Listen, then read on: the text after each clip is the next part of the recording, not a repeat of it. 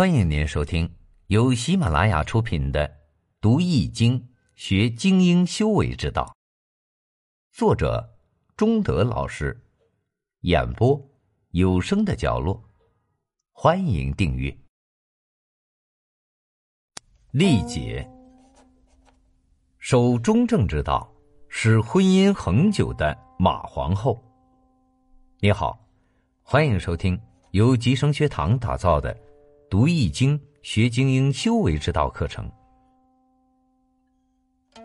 朱元璋有一个放牛娃，坐上龙位后，好多事情都得从头学。亏得他有位贤惠的皇后扶助，才为明代的两百多年江山打好了基础。这位皇后就是马皇后。在茶余饭后的空闲时间，朱元璋常与马皇后讨论治国的方略。马皇后学识渊博，引古论今，讲了许多故事，分析了历史上成功的、失败的君主，每次都要归结为“得人心者得天下”，劝勉朱元璋要以天下民心为本，要慎终如始。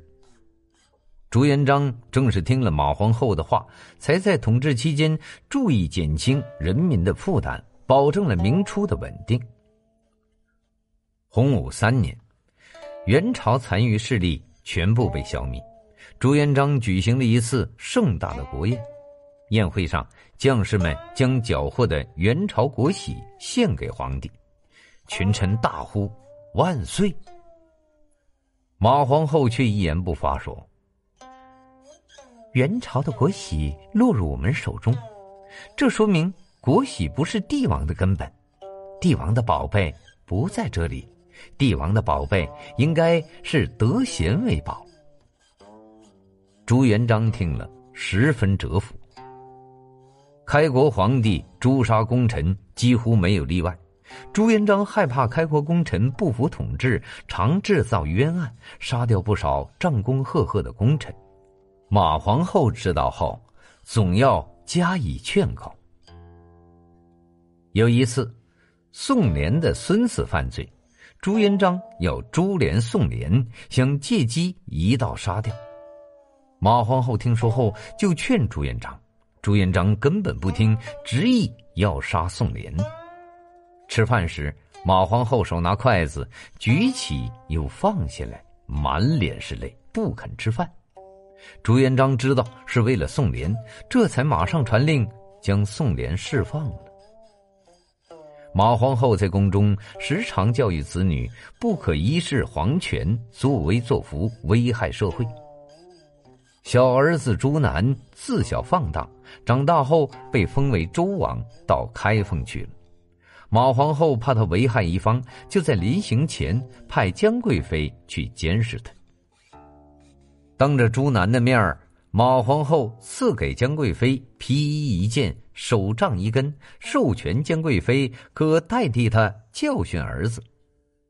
有了马皇后的手杖，周王后来倒还比较安静，这也算地方百姓之福吧。马皇后一生就是这样，处处以中正之道劝勉朱元璋教育子女。为明代初年的政治毁亡做出了人所显知的贡献。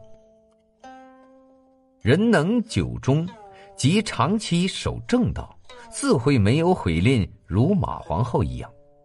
但是，若马皇后遇到的是一个昏君，情形就会完全相反。尽管如此，人守中正之道乃是个人品质的表现，也有益于整个社会的进步。